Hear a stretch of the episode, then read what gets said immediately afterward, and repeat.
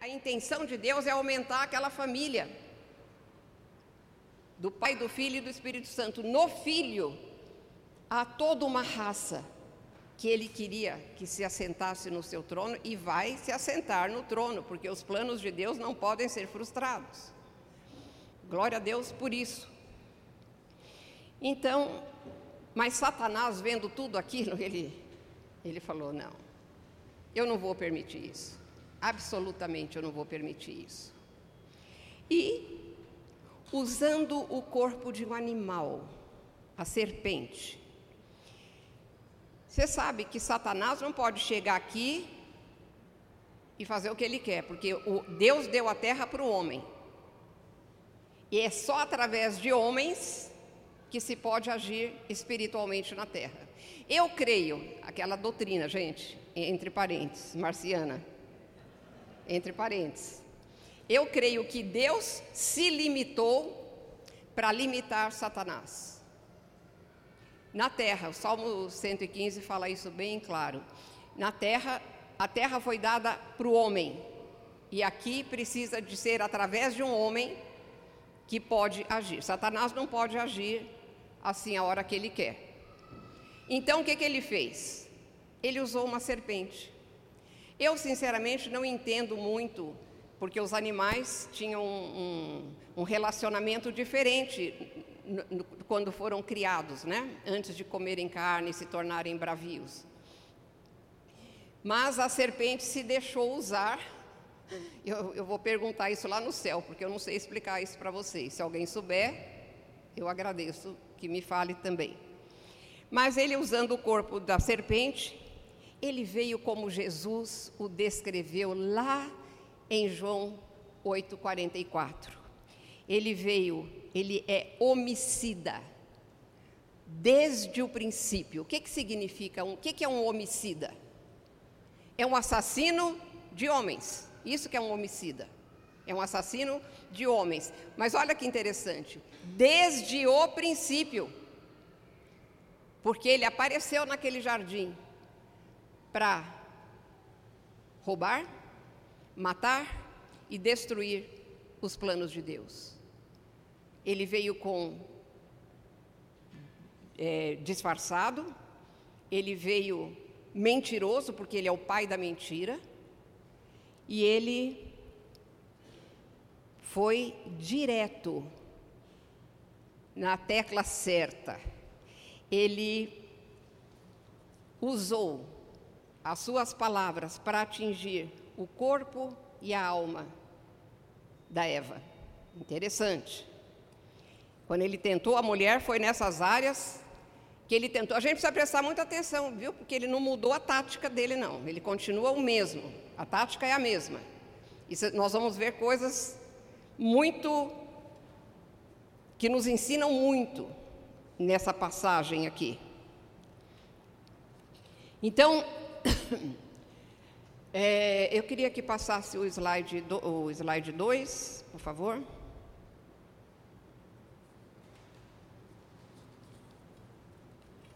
Mas a serpente, mais sagaz que todos os animais selváticos, bem interessante como descreve a serpente, que o Senhor Deus tinha feito, disse à mulher: É assim que Deus disse: Não comereis de toda a árvore do jardim?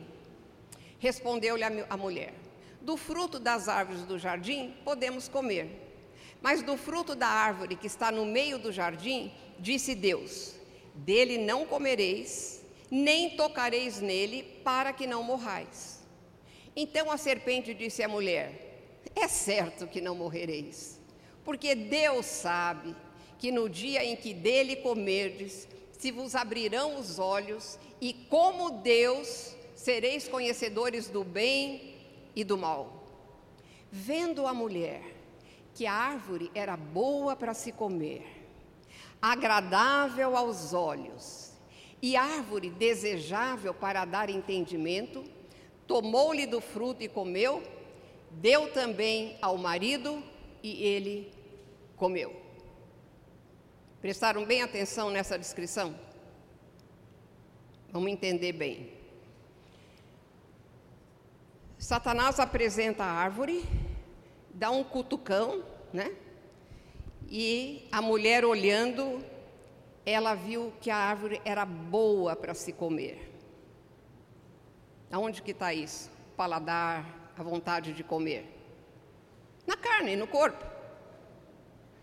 Aí, as janelas da alma que levam informação para a alma, ela achou bonita, ela achou agradável aos olhos. E quando ela achou agradável aos olhos, a coisa chegou na alma dela. Boa para dar entendimento, aí já é a alma, atingiu a alma. Satanás, gente, fica esperto, e eu também. Ele sempre faz assim, ele age de fora para dentro. Deus se revela dentro de nós, mas Satanás usa o mundo, ele faz de fora para dentro. Ele vai primeiro no corpo, você vê, você cobiça, e aí a alma começa a funcionar, começa a concordar com aquilo, mas a meta de Satanás não é o corpo nem a alma, é o espírito. Porque se ele consegue chegar no espírito, como ele chegou aqui, Deus, o que, que nos separa de Deus? O pecado. A alma e o corpo vão abrindo espaço e, quando se peca, Deus se separa do homem. Porque Deus não pode estar onde tem pecado. E eu estou falando bem do que aconteceu aqui. Então, olha que, que, a, olha que, que a Eva, ele, ela, ela foi testada na palavra. Ela não foi literal. Lembra que eu dei ênfase na literalidade? Eva não foi literal. Olha como ela mudou a palavra de Deus. É, Deus tinha falado assim: da árvore do, que está no meio do jardim, não comerás da árvore do conhecimento do bem e do mal, porque no dia em que dela comeres, morrendo morrerás, ou certamente morrerás. O que, que a Eva falou? Como é que o, o, o, o diabo falou? É, não, é, não pode comer de toda a árvore do jardim?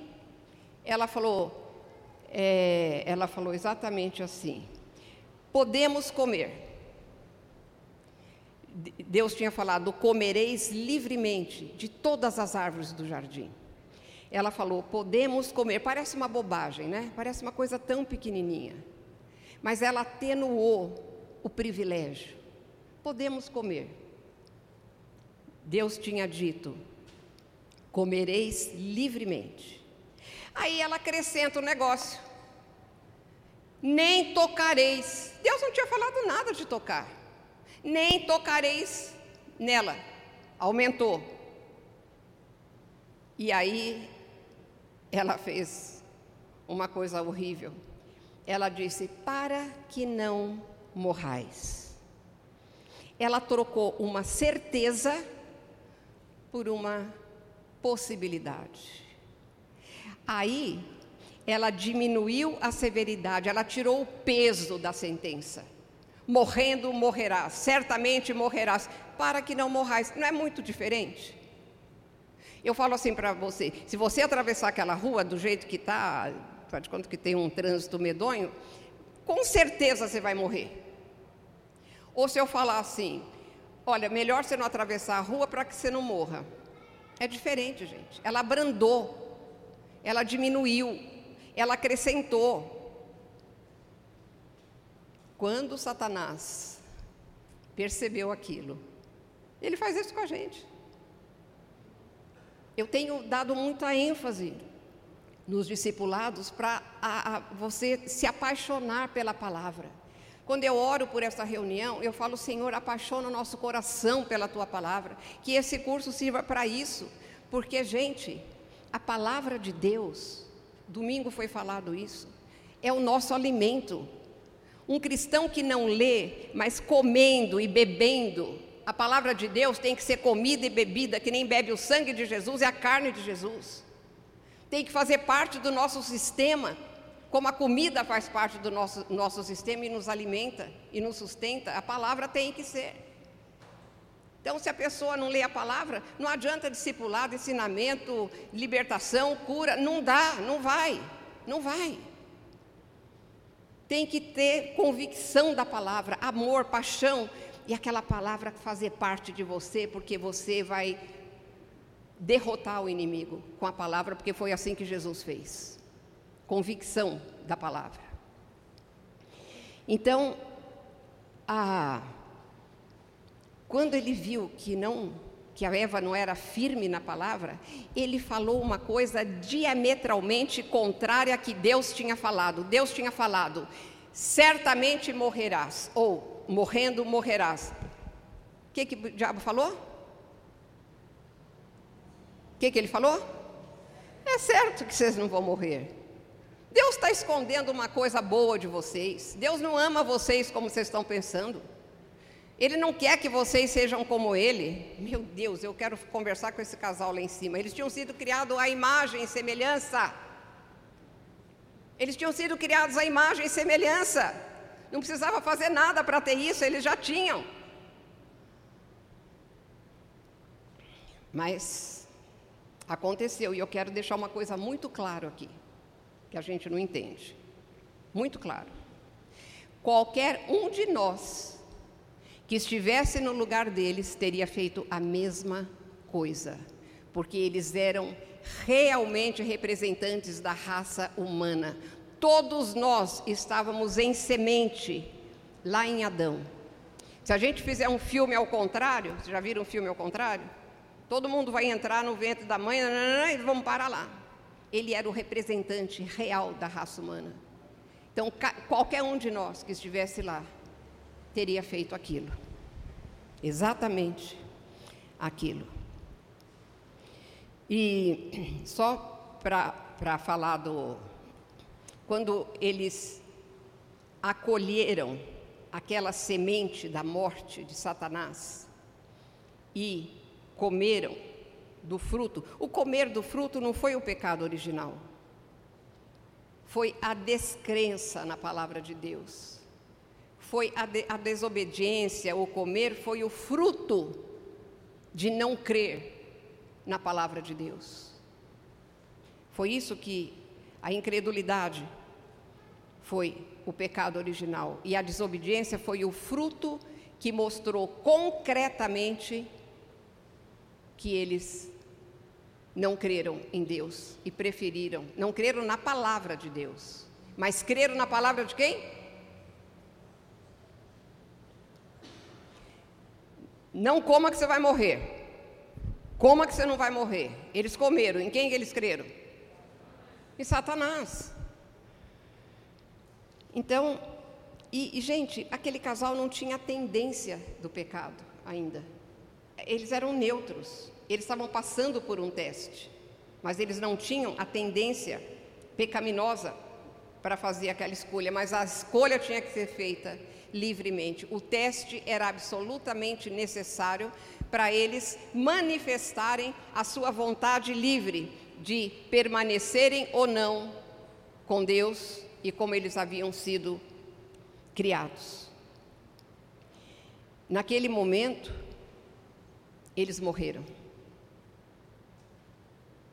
Porque a palavra de Deus se cumpriu. No dia em que comeres, morrendo, morrerás. O que significa esse morrendo, morrerás? Morrendo espiritualmente, você vai morrer fisicamente.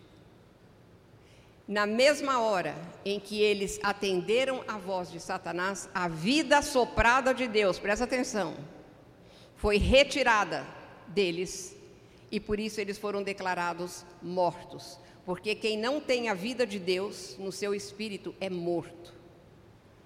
Eu gosto, João, lá em 1 João 5, deixa isso muito claro. Ele fala assim: quem tem o filho tem a vida. Quem não tem o filho não tem a vida. Quem não tem a vida, o que, que é? Acorda, gente. Morto. Mas ele não está falando isso para defunto. Está falando para gente biologicamente viva. Mas não tem, é cortado da vida de Deus. A, única vida que é vida é a de Deus. Quando o homem foi cortado dessa vida, ele ficou, perdão, ele ficou morto.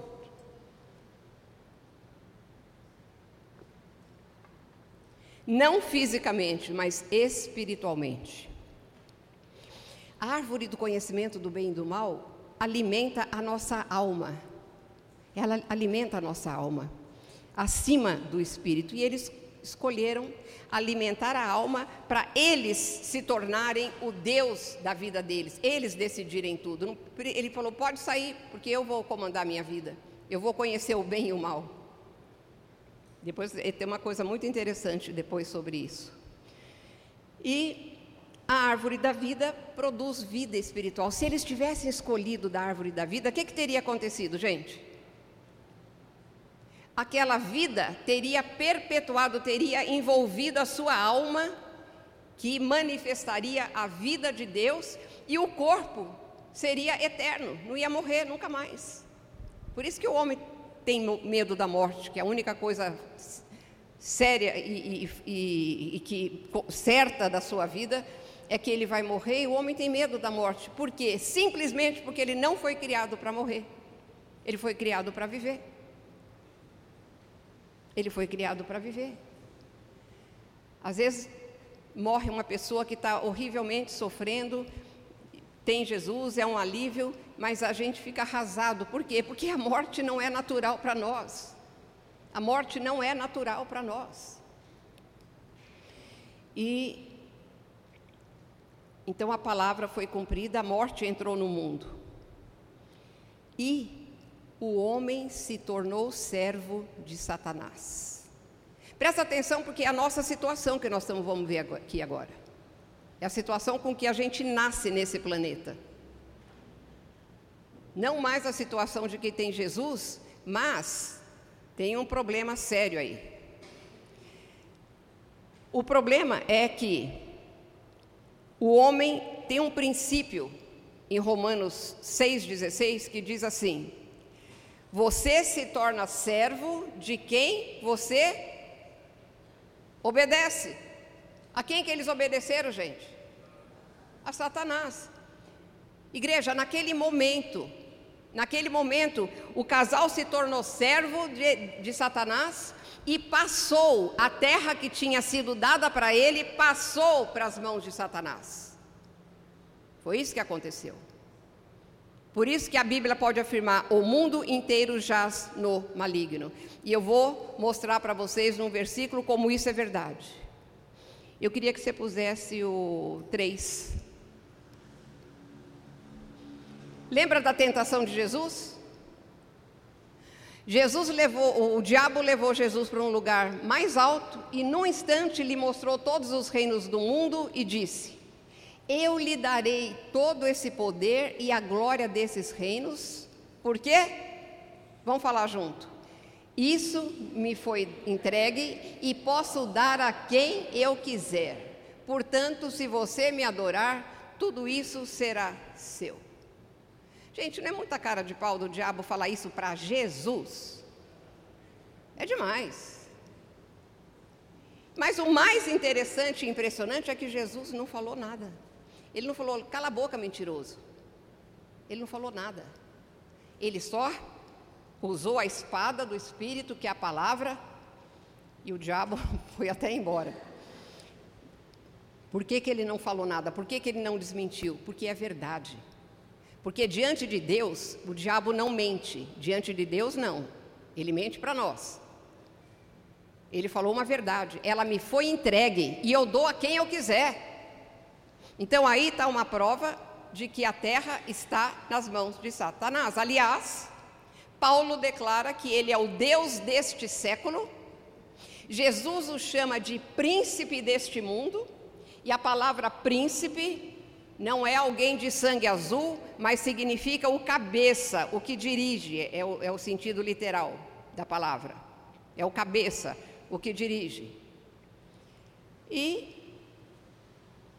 a terra está nas mãos dele. A terra não é dele, a terra é de Deus. Mas Adão passou para ele.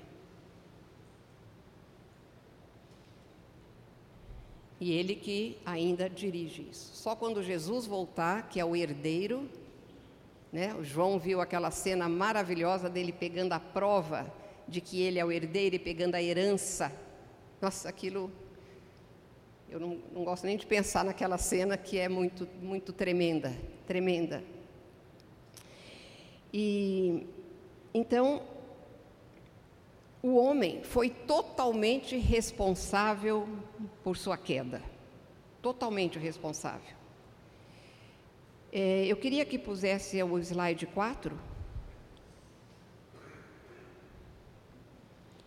Tem uma declaração aqui que mostra isso. Portanto, assim como por um só homem entrou o pecado no mundo e pelo pecado a morte, assim também a morte passou a todos os homens, porque todos pecaram. Pecaram como? Porque todos estavam em semente em Adão, todos pecaram. Por isso que eu te falo que é, é, qualquer um que estivesse lá, então, por um homem, interessante, né? Por um homem. Porque Deus tinha dado a responsabilidade para o homem. Deus tem uma cadeia de comando dentro da família. O homem é o cabeça dessa instituição chamada família. Nós vamos falar um pouquinho mais. Pode ficar calma, mulher. Nós vamos falar um pouquinho melhor depois sobre isso. Mas o, Eva, você viu que você reparou que a Eva foi descendo degrau por degrau? Primeiro ela, ela amenizou, depois ela acrescentou, segundo degrau. Depois ela acabou com a autoridade da palavra de Deus. Sabe o que Adão fez? Pulou os três degraus. Ela deu para o marido e ele comeu. A Eva discutiu, ela perguntou, ela fez. Adão não, falou nada comeu. Mulher deu, ele comeu. Sabe por quê? Porque ele foi tocado na emoção, na alma. Ele amou mais a mulher do que a Deus, do que a palavra de Deus. Ele fez isso para não perder a mulher. Ele não abriu a boca, ele não repreendeu, ele não recusou, porque ele acreditava do que ia acontecer. E para não perder a mulher, ela deu e ele comeu. Como a mulher é poderosa, não? Para o bem e para o mal. Então, por um homem entrou o pecado no mundo e pelo pecado a morte. Ele foi totalmente responsável, porque Adão não foi iludido. Aliás, 1 Timóteo 2,14 diz assim: E Adão não foi iludido, mas a mulher, sendo enganada, caiu em transgressão. Fica bem claro isso. Põe o slide 5, que é só um. O pecado original não foi a incredulidade, foi a incredulidade, a desobediência foi a obra concreta que manifestou a incredulidade em Deus e na palavra de Deus. Vocês têm isso aí na apostila. Aí, o que, que, que ia acontecer? Nossa, tem tanta coisa, eu fico desesperada para fazer esse resumo. Que eu falo, não, não posso deixar de falar isso. Não, não posso deixar de falar aqui. Mas tem que deixar muita coisa de lado. Depois da queda, o princípio da morte que entrou, porque o homem ficou separado da única que é vida de verdade, que é a de Deus. O princípio da morte começou a agir aqui nesse planeta. E aí surgiu morte, doença, ódio, corrupção, egoísmo, injustiça, miséria, desigualdade, mentira, violência, tudo. Doença, pessoas que, que, que ficam deformadas. Queridos, não busquem no karma naquela ou naquela reencarnação, a explicação para isso. Foi o pecado. Foi o pecado. O espírito do homem foi retirado. Imediatamente o corpo entrou num processo de envelhecimento e caminha para a morte física. E a alma passou a ser a dona do pedaço, passou a ser o Deus do homem. É ela que decide até quem o homem vai adorar. É ela que decide que religião você vai seguir. É ela que decide todas as, as decisões espirituais. É, é a alma. Sem a mínima influência de Deus. Foi assim que o homem ficou. Então, é o princípio da morte, quer dizer, dessa separação de Deus, que faz o homem, o homem, quando eu falo, é a raça humana, incapaz de compreender as coisas de Deus, incapaz de perceber Deus, de apreender Deus. É, é, é, esse princípio de morte, dessa separação, que faz a gente nascer nesse planeta completamente insensível para as coisas de Deus. Parece que tem um calo que não faz a gente entender nada de Deus. A gente recebe Jesus e continua ainda difícil, não é verdade? A sua mente, sabe por quê? A alma quer continuar no comando. E ela luta com o espírito que agora habita. Mas é depois que a gente vai falar nisso, né? Então, é, a atitude básica do pecado é não reconhecer a necessidade que a gente tem de Deus. É impressionante. Às vezes eu entro em contato com pessoas que eu começo a falar com, com certa cautela, inclusive, de Deus, disso, daquilo, mas é, é uma coisa impressionante a rejeição, a, a falta de, de, de entendimento total. E aí você tem que começar a orar. Porque além, nessa, nessa área da evangelização, além da nossa alma ter se tornado inimiga de Deus, além disso, da, da, da incredulidade, há espíritos de cegueira espiritual que cegam o entendimento dos incrédulos. Então precisa muita oração para evangelização, muita. Então, outra coisa muito importante que vocês têm na apostila, acho que destacado. Morte, nós estamos falando de morte, né? Morte espiritual que separou o homem de Deus. A morte tocou a alma, porque ele não tem mais a influência da vida verdadeira de Deus. E o corpo nasce e começa a caminhar para a morte física. Mas morte não é extinção. Eu quero que você repita comigo. Morte não é extinção, é separação de Deus. Porque há, inclusive, algumas seitas que ensinam que o homem morre e acaba tudo.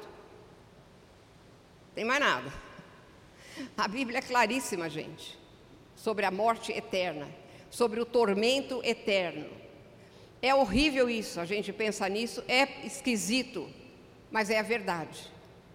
Mas é a verdade, eu digo, quanto mais você se aproxima de Deus, convive com Deus, ama a palavra de Deus, vai entendendo as coisas, menos essas, esses questionamentos se levantam. Mas por quê? Mas por quê? Não tem porquê, é porque Deus fez assim. Tem coisas que não têm explicação, eu falei isso na primeira aula nossa, né?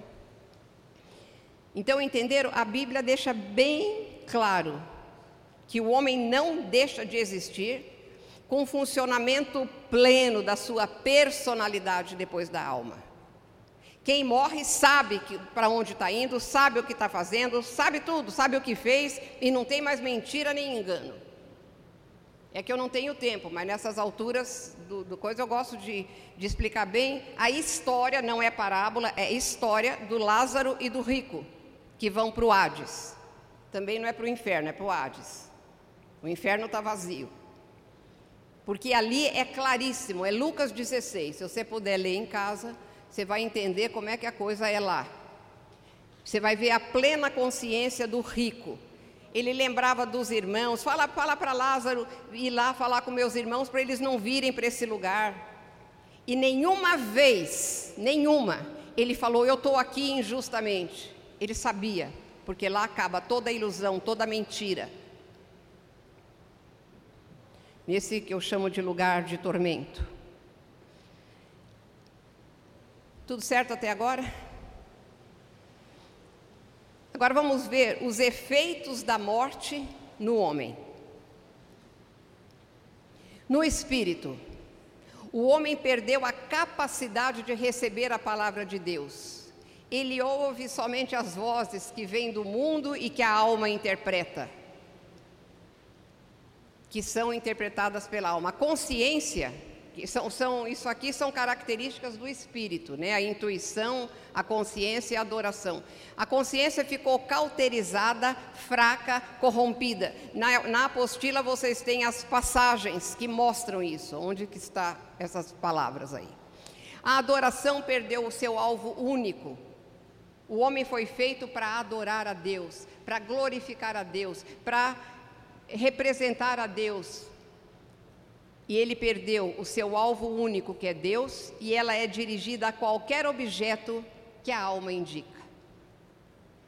Primeira, em Romanos 1 fala: e adoraram as criaturas no lugar do Criador. Adoraram as criaturas. A, a, o Espírito está lá, gente, só que não tem a vida de Deus, e as funções também, só que elas são totalmente desviadas de Deus na alma. A mente perdeu a iluminação que vinha de Deus pelo Espírito e ficou em trevas. As emoções não mais se harmonizam com as emoções de Deus. O alvo da vida emocional deixou de ser Deus, chegando ao ponto de odiar a Deus. E a vontade, consequentemente, a vontade tornou-se contrária à vontade de Deus em todas as áreas. Quando você vem para Jesus Cristo e que você começa a entender como é que o reino funciona, porque a, a lei do reino é nossa, é, já é para nós aqui, não é para esperar o milênio. O sermão da montanha é inteirinho, ali está a nossa regra de vida. Mas, como é difícil a alma se dobrar e falar: pequei, estou errado, eu vou mudar.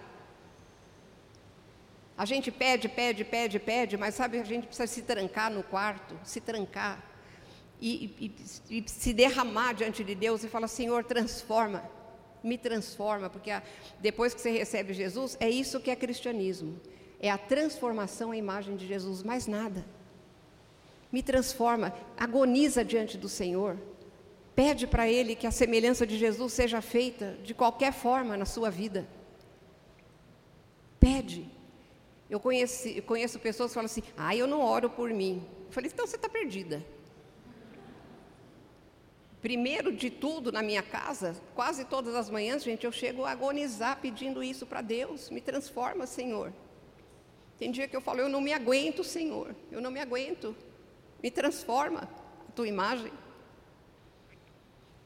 Porque é para isso que nós fomos resgatados. Então, a gente ficou realmente inimigo de Deus, mas agora um alívio, porque é pesado, né? Ouvir tudo isso é pesado. O slide 7. A coisa mais linda que aconteceu na eternidade passada e que tantos de nós nem sequer conhecem. Uma coisa que se chama a eterna aliança ou o pacto eterno.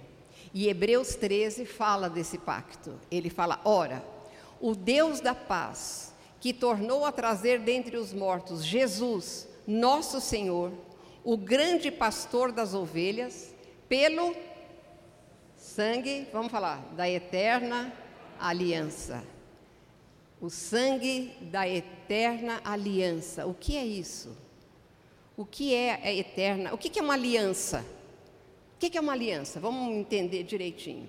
Aliança é um pacto é feito entre duas pessoas. Tem que ter duas partes, ou duas partes. Então, aliança é um pacto, um compromisso assumido entre duas partes. E eterna é fora do tempo, sem fim. Gente, eu também já falei desde o início que Deus sabia que o homem ia pecar, porque ele é onisciente. Ele não deixa de saber. Para ele, aliás, é difícil a gente entender isso. Já está tudo pronto, é tudo só presente para ele, porque ele está na eternidade. Então, ele sabia que o homem ia pecar. E quando ele viu, ele, quando eu falo, é a, tri, a, a divindade, a triunidade, ou a trindade, como você quiser chamar. Quando ele viu isso, imediatamente, o filho se ofereceu. E eles fizeram um pacto na eternidade passada. o Filho se ofereceu para fazer a redenção, para vir tomar o lugar do homem e morrer no lugar do homem. Qual que era a sentença, gente? No dia, morrendo, morrerás. Acabou. Se Deus tivesse, eles tivessem morrido fisicamente, ido eternamente para o inferno, Deus era justo. Justo. Os anjos iam continuar cantando lá, santo, santo, santo é o Senhor. Não ia ter, não ia modificar nada. Mas lá na eternidade passada, quando o filho viu o que ia acontecer com a raça, por vontade exclusiva, escolha da raça. Não foi uma coisa sem querer, não. Imediatamente ele se ofereceu. Pai, me faz um corpo. E eu vou lá. E eu tomo o lugar da raça humana. E o Senhor cobra de mim o que o Senhor ia cobrar da raça humana, de mim. Esse foi o pacto eterno. Esse foi o pacto eterno. E tem outra coisa linda. Põe o slide 8.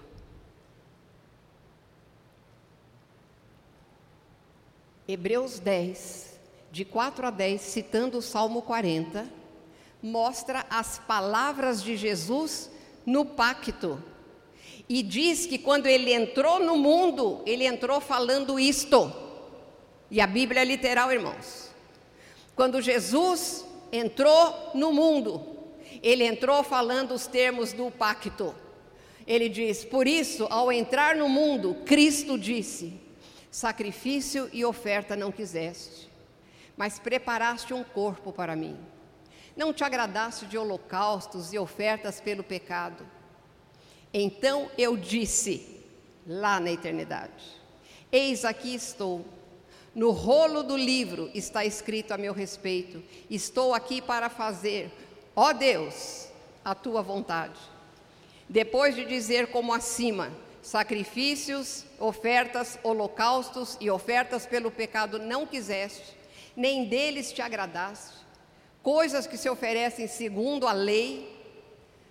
Num segundo momento acrescentou: Eis aqui estou para fazer, ó Deus, a tua vontade.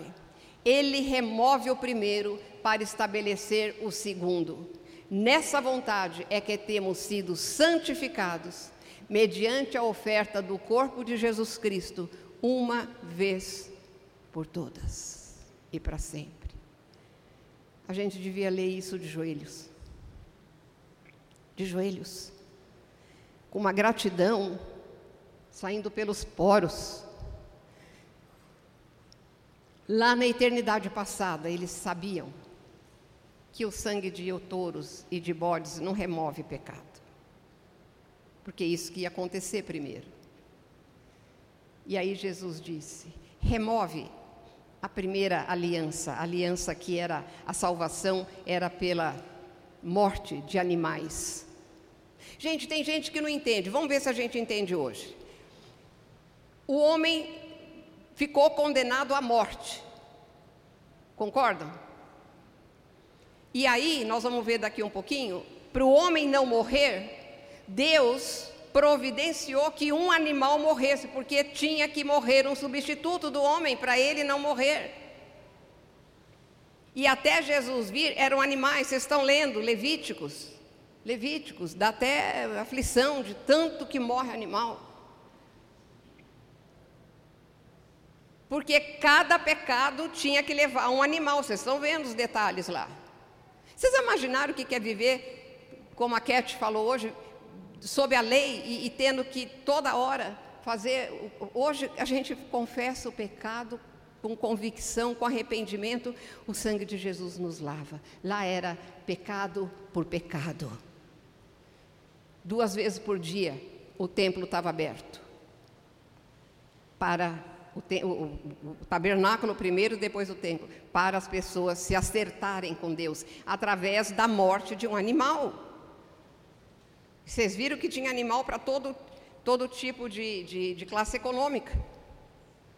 Né? Desde uma rolinha, uma pombinha, desde um touro, um, um, uma ovelha, um novilho. Maria levou duas rolinhas, porque eles eram pobres, porque ela tinha que fazer depois do parto toda a purificação, né? Mas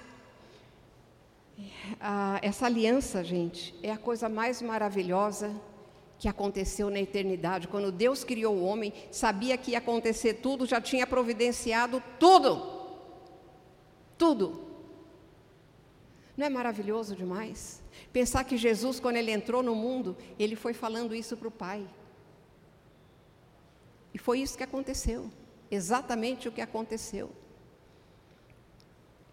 E aí Deus, por causa dessa aliança, gente, presta atenção, se não fosse essa aliança, Deus teria acabado com a raça, literalmente. Porque ele não pode passar por cima da sua lei. E ele falou: morrendo, morrerás. E eles transgrediram a lei de Deus. Mas por causa da aliança, Deus começa a buscar o homem. Deus começa a buscar o homem. Põe o outro, o slide seguinte.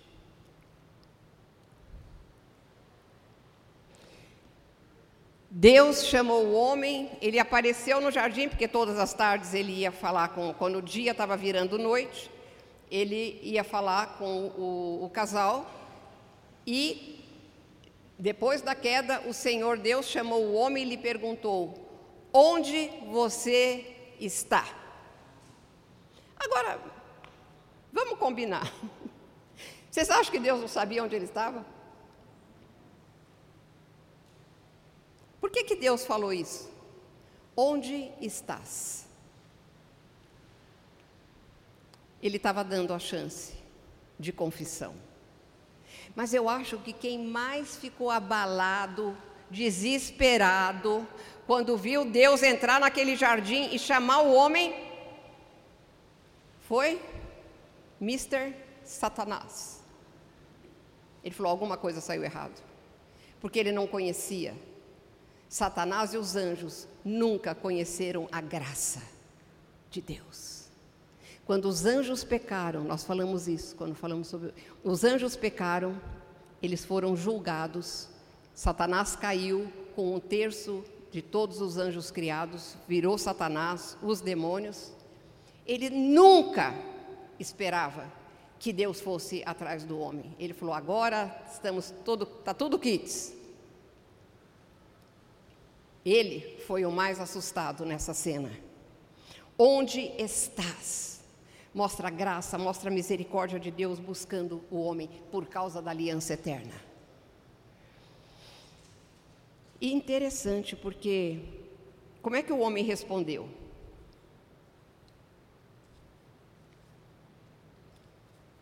Eu estou aqui. Porque imediatamente que eles pecaram, eu preciso ficar cortando coisas, eles viram que estavam nus. Gente, se alguém tinha uma visão perfeita, era aquele casal, né? Porque eles eram perfeitos. E eles não tinham visto que estavam nus? Por quê? Porque a glória de Deus os cobria. A glória de Deus os cobria. E por isso que lá em Romanos fala: Todos pecaram e destituídos estão da glória de Deus. O Salmo, acho que 104 diz que Deus é revestido de glória, como uma nuvem. Quando a glória desapareceu, porque Deus, a vida de Deus saiu, eles viram que estavam nus. E imediatamente eles pegaram folhas de. Quero ver. Não! Figueira. Folhas de figueira. Eu falo que o diabo muda até as pequenas coisas, né? Um dia Deus me deu a revelação porque que ele usou folhas de parreira, mas não vou contar não. E então eles eles pegaram folhas de figueira, teceram cintas para cobrir a sua nudez. E o mais interessante ainda é que quando Deus falou: "Onde estás?" Ele falou: Nós estamos aqui escondidos porque estamos nus. Ué, mas eles não estavam com a cinta que eles fizeram? E eles falaram que estavam nus? Porque, igreja, As nossas vestes feitas por nós não servem para nos cobrir diante de Deus. As nossas obras jamais nos justificarão. Folhas de figueira. Tem um estudo inteiro sobre folhas de figueira. Significa a autojustificação. Hoje você se cobrir com folhas de figueira, quando você está atrás da religiosidade, quando você está atrás da caridade para Deus te aceitar quando você está atrás de, disso ou daquilo para Deus te aceitar. Isso são folhas de figueira hoje. Mas eles falaram: estamos nus. Mas quem fez vocês saberem que vocês estão nus? Deus perguntou. Aí começou, né? A acusação. Mas Deus, então começa um julgamento, mas é muito importante vocês entenderem isso. Eles estavam cobertos, mas quando Deus apareceu, se sentiram nus, porque a presença de Deus, ela faz tudo claro, ela clareia, é luz, e aí você se vê como você é. Por isso que a palavra é maravilhosa, a palavra é luz, ela ilumina. Você vê Deus, mas você também vê quem você é e a necessidade e, e, e, a miséria que nós somos, e você corre para Deus, porque Deus não tem prazer nenhum em ficar mostrando como a gente é falho, como a gente é ruim, como a gente é isso. Ele mostra para a gente correr para Ele. É isso. Então Deus vai se dirigir à serpente. Põe o próximo. Então o Senhor disse à serpente, né? Porque a mulher falou: a, ser, a, a serpente me enganou e, e, e eu, fi, e eu comi. E aí ele perguntou para o homem, e o homem falou assim: é, a mulher que você, o Senhor me deu, me enganou e eu comi. Me deu e eu comi. Né? A mulher ainda acusou Deus entre linhas. Então a serpente, ele falou para a serpente, as palavras de Deus para a serpente é de um juiz para um condenado já. É, é assim que foi a, a palavra para a serpente. Visto que isso fizeste, maldita és entre todos os animais domésticos e o és entre todos os animais selváticos. Rastejarás sobre o teu ventre e comerás pó todos os dias da tua vida. Aqui é outro mistério para mim, porque ele como que castigou a, a, serpente animal, né? embora tenha toda uma simbologia atrás disso. E ele continuou, que eu sinalizei ali: porém inimizade entre ti e a mulher. Presta atenção nisso, que é a coisa mais linda, gente. Entre a tua descendência, serpente, e o seu descendente, da mulher.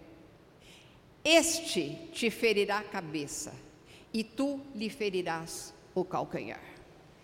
A primeira profecia sobre a vinda de Jesus para salvar. Gênesis 3, gente. Gênesis 3. Deus já acende, como que ele, a Edith Schaefer fala, como que acendeu uma luz verde no horizonte daquele casal.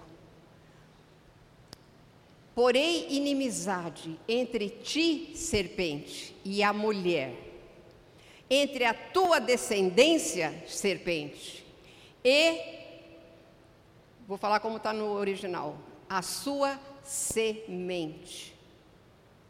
Interessante que semente no hebraico é um feminino. Também, a sua semente, a semente da mulher. Mulher tem semente? Quem que coloca a semente no óvulo da mulher? Mas ele falou: a semente da mulher, a tua semente, sinalizando o nascimento virginal de Jesus Cristo. É de arrepiar, gente.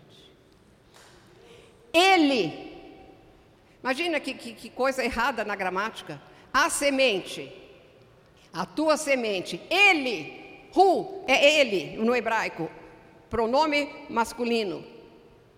Terceira pessoa, pronome masculino. Ele te ferirá a cabeça, mas para ele ferir a tua cabeça, ele vai ser ferido no calcanhar.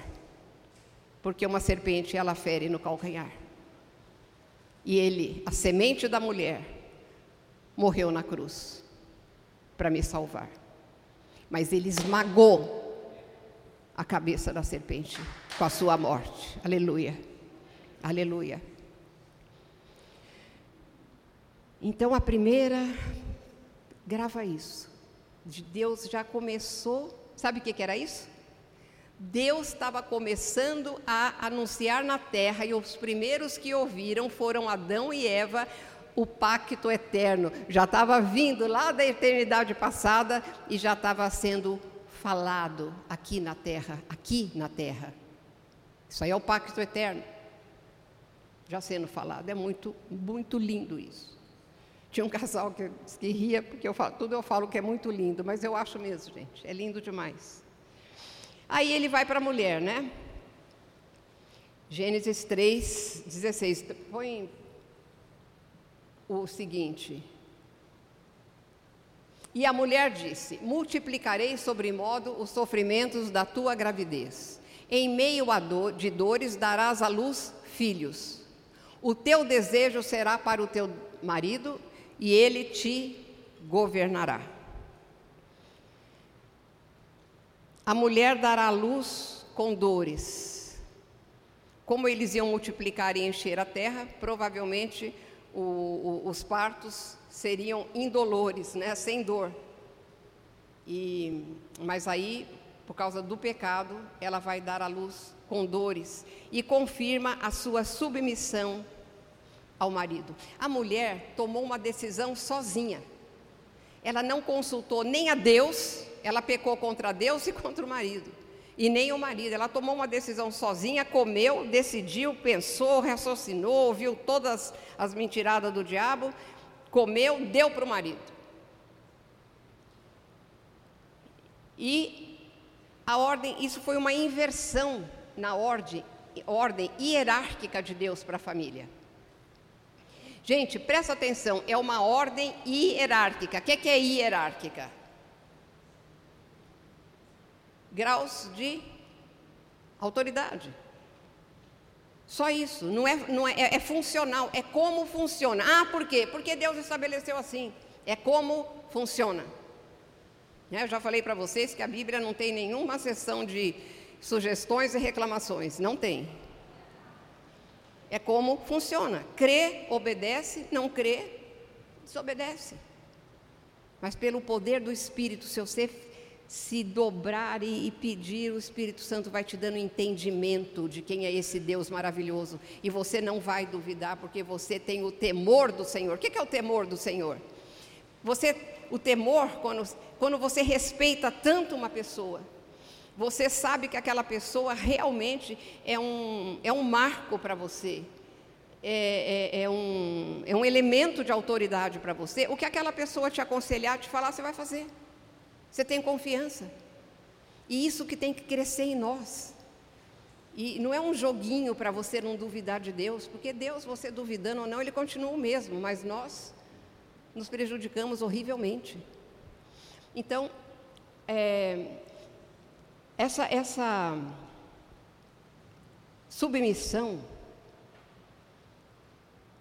ela é. Eu não, não, não fiz a, a, as os, os slides, mas eu queria que vocês abrissem 1 Coríntios 11, 3. É uma coisa clássica desse assunto, mas é necessário lermos agora, para você ver que essa posição não é de humilhação, nem indica inferioridade nenhuma. Eva foi tirada da costela de Adão, concorda?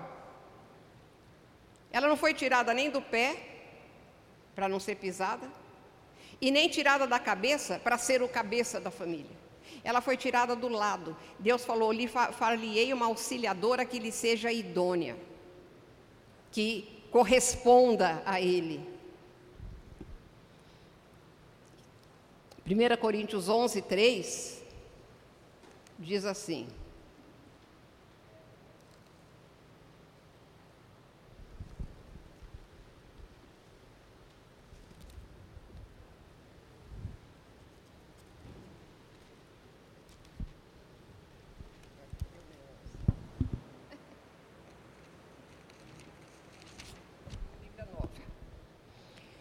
é, fala: Quero, porém, que saibam que Cristo é o cabeça de todo homem. Isso aqui é a hierarquia de Deus para a família. E o homem é o cabeça da mulher e Deus é o cabeça de Cristo. Então, Cristo é a cabeça de todo homem, e o homem é a cabeça da mulher, e Deus a cabe o cabeça de Cristo. Tem humilhação nessa posição, mulheres? Porque então a posição de Cristo perante Deus é humilhante também. Entendam isso. É muito importante a mulher entender isso. E Efésios 5, que é mais incrível ainda, vou fazer assim porque senão não vira. Efésios 5, verso 23, é, é, é muito interessante essa passagem de Efésios, que ele dá instruções para a família. Né? Mas no verso 23, ele fala assim, é, aliás, 22: Esposas, que cada uma de vocês se sujeite ao seu próprio marido, como ao Senhor porque o marido é o cabeça da esposa, como também Cristo é o cabeça da igreja, sendo ele próprio o salvador do corpo. Então, outro paralelo incrível da posição da mulher é a mesma posição da igreja em relação a Cristo. Agora, o pecado é que fez aquela posição horrível que a mulher já teve na história. De escrava, a mulher não tem alma, marido morria, a mulher era queimada junto, né? os faraós enterravam com as mulheres. É, é, é o pecado. Mas a posição da mulher que Deus restaura, que Jesus restaura, é, é uma coisa linda. E outra coisa, gente, mulheres, entendam isso. A nossa estrutura psicológica criada por Deus, ela funciona dentro dessa cadeia de comandos, ela funciona bem. Se for contra isso, ela não vai funcionar bem. É que nem você pôr 50 quilos de, de roupa numa máquina que só pode ter 11. Muito mal comparando, né? Vai quebrar. E tem muito lar quebrado, porque as mulheres, por causa de do pecado, o, o, a arma número um do diabo é a inversão. Você viu, ele inverteu tudo ali para Eva, ela caiu. Quando ele inverte a coisa numa família, e que a mulher começa a tomar o lugar do marido, e o marido a se submeter, vai dar, desculpa, caca. Vai dar, não vai, não vai dar certo. E famílias que nem conhecem a Deus, mas sem querer seguem esse padrão, dá certo. Eu conheço pessoalmente. Agora é lógico, o pecado estragou muito para tem homens que acham que ele é o poderoso chefão. A mulher tem que se humilhar até o chão. E aí, para, ai, tá vendo? Não, de jeito nenhum não. Agora, quando o marido está dentro do padrão, é, esse Efésios 5 tem um pedaço pequeno para a mulher, depois tem cinco versículos para o marido. Para o marido amar a mulher, para isso, para aquilo, para aquilo, para aquilo. É impressionante como ele fala mais para o homem do que para a mulher nesse versículo, nesse capítulo aqui. E quando uma casa entra nessa, nessa, nessa, nesse, nessa maneira de funcionar, é fantástico. Eu passei essa experiência, gente. Eu passei essa experiência porque o pecado em nós faz com que a gente vá contra tudo que Deus ordena, tudo que está no, tudo que está no imperativo é um mandamento para nós. Então, mulheres, sede submissas a vossos maridos. Marido, amai vossas mulheres, tratai-a como a parte mais fraca. É, é, tem que entrar isso, você tem que orar pela sua casa, pedir para Deus te, te mostrar e colocar, sabe, faz parte, para que as famílias melhorem, gente. As famílias estão um caos, um caos. As famílias de dentro da igreja é de chorar porque tem muita inversão. É verdade que tem homens que não têm autoridade, que eles deixam a mulher tomando conta, tomando conta, porque é mais, é mais cômodo. Não tem como lutar. Olha, Deus me deu um português tão bravo que foi a maior bênção da minha vida. Porque eu sei como é que é a coisa. Entenderam bem isso aí da mulher? Então não é uma, uma posição de humilhação, nem indica inferioridade, mas o paralelo é fantástico, é Cristo com a igreja, é Deus com Cristo. E o homem, pode passar o outro aí, por favor? Ah, Adão disse: olha, olha a repreensão de Deus para Adão. Visto que atendeste à voz da tua mulher e comeste da árvore que eu te ordenara não, não comesses, ele foi repreendido por isso. Maldita é a terra por tua causa. Em fadigas obterás dela o sustento durante os dias da tua vida. Ela produzirá também cardos e abrolhos, e tu comerás a erva do campo. No suor do teu rosto comerás o teu pão, até que tornes a terra, pois dela foste formado, porque tu és pó, e ao pó tornarás. A maldição sobre a terra, e o Novo Testamento também deixa isso claro, veio por causa do pecado do homem, né?